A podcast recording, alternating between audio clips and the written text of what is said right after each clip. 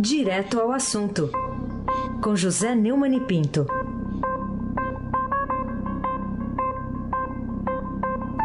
Oi, Neumani, bom dia. Bom dia, Raíssen Abac, o craque. Bom dia, Carolina Ercolim, Tintim por Tintim. Bom dia. Bom dia, Almirante Nelson e o seu pedalinho. Bom dia, Diego Henrique de Carvalho. Bom dia, Mancibiase. Bom dia, Clã Bonfim, Manuel Alice Isadora. Bom dia. Melhor ouvinte, ouvinte da Rádio Eldorado 107,3 FM. Aysen Abac, o craque.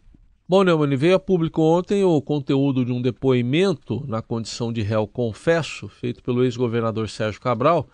E nesse depoimento ele conta ao juiz Marcelo Bretas que pagou 150 mil reais de propina a mensal procurador-geral da Justiça Cláudio Lopes. O que, que, você acha desse novo depoimento que consequências práticas pode ter essa confissão aí? Bom, o depoimento é arrasador, né? Você imaginar que o Ministério Público, que ganhou um poder de quarto poder, digamos assim, na Constituição de 1988, é, tem revelado que um procurador-geral de um estado da importância do Rio foi comprado por propina. Com detalhe, 150 mil reais por mês. Não é pouco. Não é pouco. Nós sabemos disso, o valor da moeda se deteriorando, mas é muito dinheiro. É, isso é uma bomba, né? Aí você pode perguntar, o Sérgio Cabral tem prova? Bom, aí é que eu digo, quais são as consequências disso? Por enquanto, nenhuma, né? Acontece que o Sérgio Cabral está disposto a fazer uma delação premiada porque ele quer entregar a gente do, da cúpula da justiça. E o Brasil inteiro está precisando que ele conte. Porque a justiça está cada vez mais é, de, com as garras de fora. Né? Basta ver o episódio da censura da, da revista Cruzoé e do site Antagonista. É, e, e, outros episódios mais, como essa conspiração aí para soltar o Lula, com a participação da turma do Superior Tribunal de Justiça e das segunda da maioria da segunda turma no Supremo. Está mais do que na hora de que o Sérgio Cabral apresente as suas provas. Mas para apresentar as suas provas, ele tem que ser obrigado a isso a, numa delação premiada. Porque na delação premiada, se ele não entregar as provas, aí não vale nada a, a delação e ele não recebe o prêmio. Então eu acho que no momento a coisa mais importante no combate à corrupção no Brasil é que o Sérgio Cabral é, tenha homologada a sua proposta de delação premiada ao Ministério Público é, e à Operação Lava Jato do Rio, através do juiz Marcelo Bretas. Carolina Ercolim, tintim por tintim. Ô, Neumani, vamos falar sobre é, essa manchete publicada hoje pelo Estadão? Governo vai propor corte de um terço dos subsídios até 2022. O que, que você acha dessa, dessa notícia e desse anúncio? Acho uma notícia espetacular, uma notícia sensacional. É, por enquanto, tá, a notícia que a equipe econômica trabalha num plano de corte de renúncias fiscais, na tentativa de reduzir subsídio em mais de um terço do montante atual, ainda no mandato de Bolsonaro. Né? É, cortar equivalente a 1,5% do PIB, cerca de 102 bilhões em valores de hoje. Né? É, uma das mais um, um dos maiores vazamentos de recursos públicos do Brasil são exatamente essas renúncias fiscais e esses subsídios em que são contemplados os amigos e os compadres do poder. Foi uma das formas mais usadas de roubo e de privilégios nos governos do PT e do MDB. Eu acho pouco um terço, tenho, eu sei também que é muito difícil, porque há muito lobby, muito lobby poderoso, gente que inclusive tem muita influência no Congresso para tentar evitar. Mas essa seria uma vitória espetacular. Acho até um terço pouco, tinha que ser a tudo. Tudo, zerou, não tem mais subsídio, não tem mais incentivo fiscal, porque isso só serve para nutrir, é, dar comida direto na boca de alguns é, de algumas empresas que gozam de privilégios no poder da República. Aí você abaque o craque. Ô, Neumann, uma opinião sua aqui. É, quem tem razão? O Supremo Tribunal Federal, que resolveu gastar dinheiro público para comprar comidas finas, vamos chamar assim, e vinhos caros? Ou o Ministério Público do Tribunal de Contas da União que está tentando proibir a gastança. É, o Estado publicou na sexta-feira, 26 de abril, essa notícia que o Supremo Tribunal Federal é, decidiu fazer uma licitação de 1 milhão e 300 mil reais para comprar medalhões de lagosta e vinhos importados. Essa talvez seja a atitude, a atividade mais descarada da história do Poder Judiciário no Brasil. Né? É uma despesa absurda para comprar coisa aqui de altíssimo luxo. Né?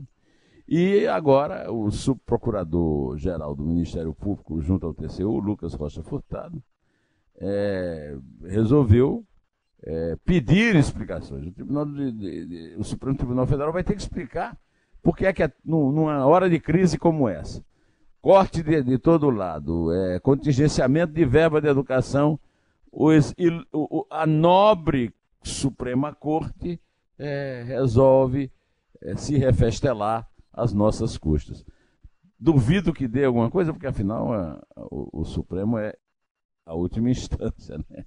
E o Supremo tem se esmerado em defender os próprios erros. Agora, esse é um vexame nacional, né? Quem sabe até internacional. Carolina Ercolim, tintim por tintim.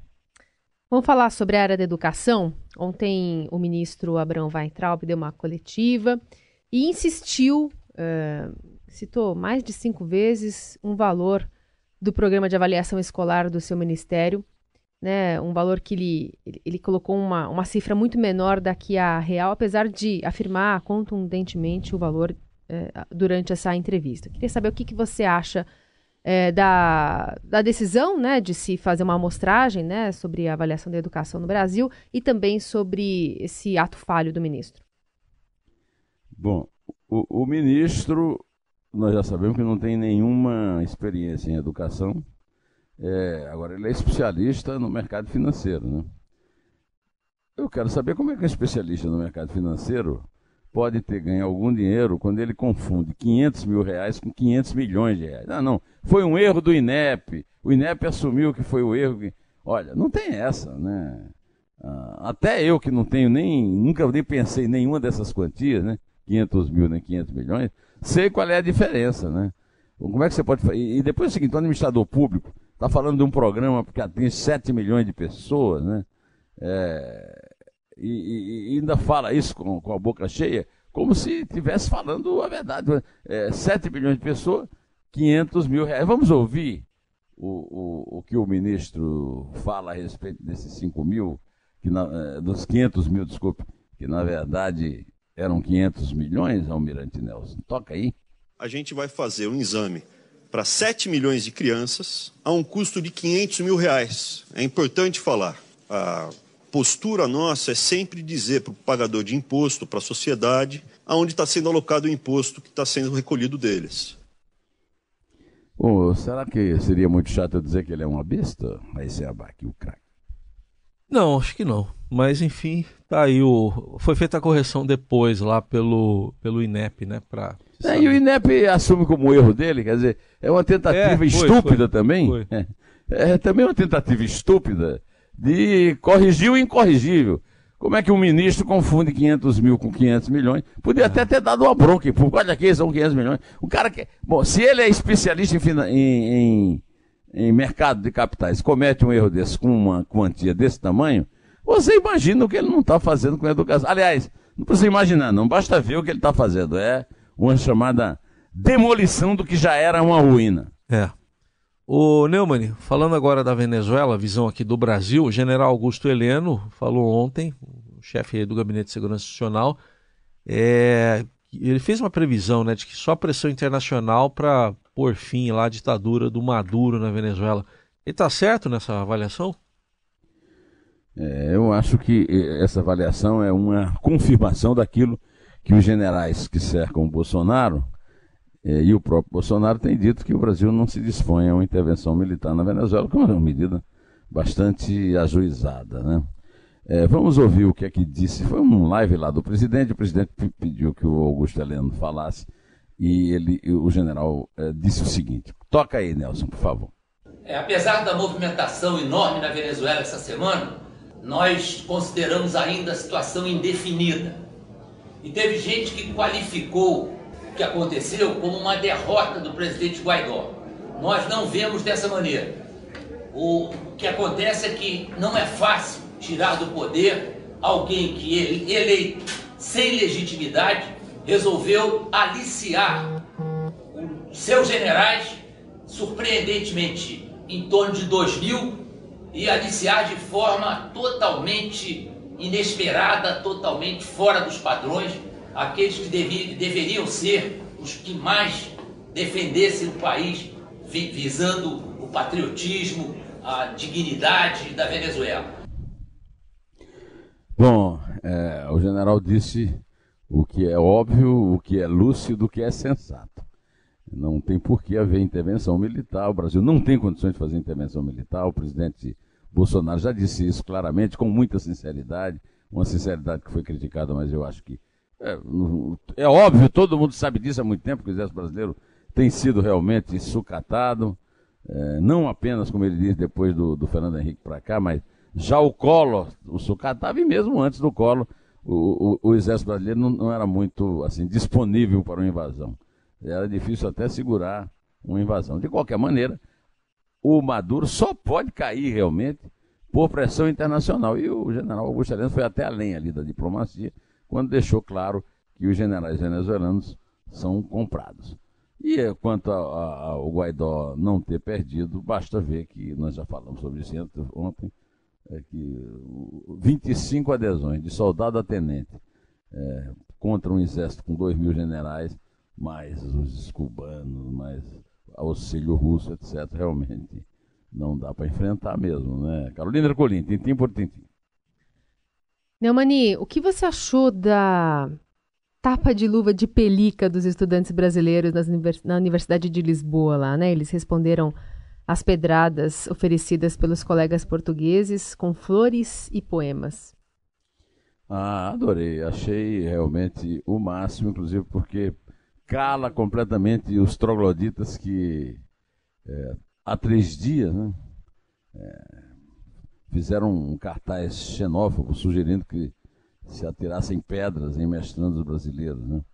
Os estudantes brasileiros em Portugal então fizeram manifestações contra a xenofobia distribuindo flores e poemas. Os atos aconteceram na própria Universidade de Lisboa e também na Universidade do Porto, no norte do país. Né? É, o, o, a resposta aos marretas né, para atirar a um né, que passou à frente do mercado, é, se referindo, passou à frente no mestrado, se referindo aos brasileiros, acho que foi mais do que uma tapa de pelica. Foi uma demonstração de civilização eh, da nossa antiga, eh, dos, de nós antigamente colonizados, né, para a nossa antiga metrópole. Aí sem abaque, o craque. Ô Neumann, vamos falar de uma grande perda aí para o teatro, né, para a cultura. A morte do diretor teatral Antunes Filho aos 89 anos aqui em São Paulo. Qual a importância dele? É, eu tive a honra né, e o grande prazer né, de ter convivido com o Antônio Filho. Vi, testemunhei os grandes espetáculos dele, né? É, talvez assim, para citar o, o topo, né? Macunaíma com Cacá Carvalho, que realmente foi um espetáculo é, deslumbrante, lançando o Cacá para o teatro e para a televisão. Anos depois, o Cacá se tornaria muito popular como o Jamanta, né, numa novela da Globo. Infelizmente, eu sei que o, o nosso Heisen, grande frequentador do Google e também conhecedor de novelas, ele não perde uma, né? Vai lembrar qual era a novela. Tinha o Jamanta. O Jamanta era aquela da torre lá do show. É, vou, a Torre de Babel, né? É, né? E depois então, ele voltou como personagem em outra novela. Porque ele fez tanto é, sucesso que voltou como personagem. Fez muito sucesso. É. E, fez, e faz grande sucesso fazendo monólogos hoje no teatro, mas é inesquecível, né? O Macunaíma. Também inesquecíveis todas as encenações que o Antunes fez é, de Nelson Rodrigues. Nelson Rodrigues, que é né, o maior gênio do teatro brasileiro, né?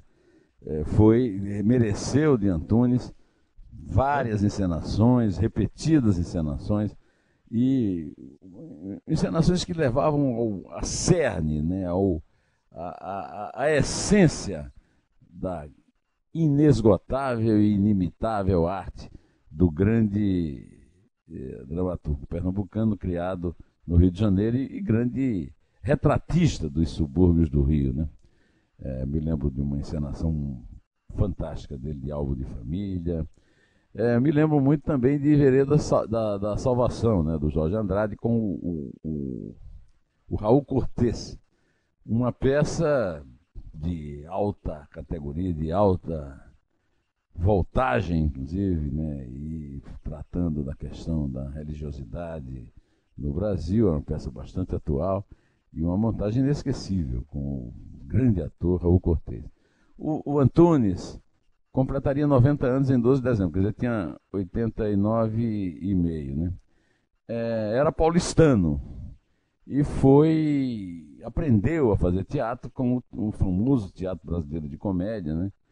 E ficou conhecido pelo trabalho experimental que ele fez, que ele fazia desde 80, quando ele criou o Centro de Pesquisas Teatrais é, lá no Sesc da Consolação, aqui na rua Doutor Vila Nova. Né?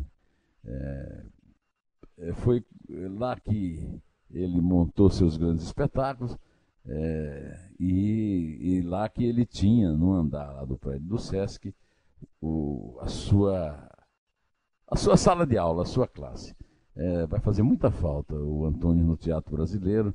É, era uma peça de alta qualidade, muita resistência, muita criatividade, um diretor de teatro de vanguarda, que Deus o tenha. Carolina Ercolim. Só, fala, fala. só falar aqui que o ator, o Kaká Carvalho, né, que fez o Jamanta, foi mesmo na Torre de Babel e depois é. ele voltou na novela belíssima, As Duas do Silvio de Abreu. E eu conheci o Kaká, é, Kaká é um, um, um gênio na interpretação. Eu conheci o Kaká em Macunaíma, ele era um garoto vindo lá de Belém de Pará, e, e continua um gênio até hoje. É, qualquer coisa que ele monte merece ser vista, e qualquer coisa que ele monte sempre lembrará o dedo do Antunes, que agora não estará mais é, orientando, regendo como fosse uma batuta os alunos lá do, do CPT. Carolina Ercolim, tintim por tintim. Neumani, deu um spoiler aqui pra gente sobre o que, que a deputada Tabata Amaral é, lhe falou e você publicou no seu blog? A deputada Tabata Amaral é um fenômeno, né? Ela, na Vila Missionária, né? na periferia de São Paulo, ganhou uma bolsa e cursou, fez dois cursos em Harvard, é, Massachusetts, é, nos Estados Unidos, um, verdadeiro símbolo, um ícone é da excelência acadêmica no mundo. Né? Ah, só que agora ela não está se destacando apenas, ela é uma cientista política e uma astrofísica, imagina só é, as coisas que ela aprendeu. Né? É, mas ela está agora se destacando na política. Ela foi a sexta deputada mais votada é, na eleição do ano passado e filiada a um partido de esquerda, o PDT. E apesar de ser filiada a um partido de esquerda, ela se filiou, ela se inspirou para se filiar ao PDT num trabalho magnífico eh, dos Ferreira Gomes lá em Sobral. Você, sabe que eu não sou o maior admirador do Ciro nem do Cid. O trabalho de educação em Sobral é realmente um trabalho que ganhou grande destaque no Brasil e ela, eh, a, a Tabata, ao se eleger deputada, ela escolheu é, a educação como um dos temas que ela ia é, se dedicar a ele. E ficou conhecida nacionalmente pelo seu preparo e pelo despreparo do Vélez Rodrigues, quando ela ajudou a derrubar o ministro, fazendo um. não conseguindo tirar dele nenhuma informação. Ela estava preparadíssima para interrogá-lo lá na Comissão é, de Educação da Câmara e ele é, como sempre, não sabia nem. Uh, parecia que não sabia nem o que é estava fazendo ali. Né? Eu chamei a, a atenção para um, uma declaração que ela deu, que embora seja afiliada a um partido de esquerda, o PDT, que participa da, sem muito entusiasmo, lá da tal da resistência democrática do PT, é ferozmente contra a, a reforma da Previdência, e ela admite discutir, é contra vários pontos da reforma do governo, mas diz claramente que é a favor, inclusive o título que eu uso na entrevista é esse, é que ela se declara a favor da reforma da Previdência, com correções que ela propõe, né? e para acabar com a desigualdade. Quer dizer, ela comunga daquela ideia do Paulo Guedes de que a, a despesa feita com a Previdência, o rombo da Previdência hoje, né, é, é, aumenta a desigualdade ela trabalha contra a desigualdade. Né? É, segundo a Tabata, a, essa polarização que existe no Brasil hoje ameaça a democracia, na visão dela de cientista política e de outros estudiosos, e é muito ruim para as agendas sociais e econômicas do país. Não é por ser previdência ou não, é a frase dela, é uma questão séria que tem de ser enfrentada e o posicionamento dela vai ser linha a linha e dizer o que funciona e lutar para mudar o que não funciona. É, a entrevista está desde ontem à noite no blog do Neumann e eu tenho certeza que Carolina vai ler, vai gostar e vai recomendar. E o Heisen também, porque são pessoas é, que também não gostam da polarização e que são a favor da reforma da Previdência. São ou não são? Opa, claro que sim. Então conte. Tá bom. Agora não vá, não vá, pedir, não vá pedir ajuda ao Weintraub, o ministro da Educação, é. que eu acho que ele não sabe contar de 3 a 1, ao contrário. Ele só consegue contar se for 1, 2, 3. Não consegue 3, 2, 1, né? Entendi. Então, vamos manter a nossa tradição de não errar. No 3? Vai lá, com muito esforço aqui, hein? 2. 1. Um, em pé.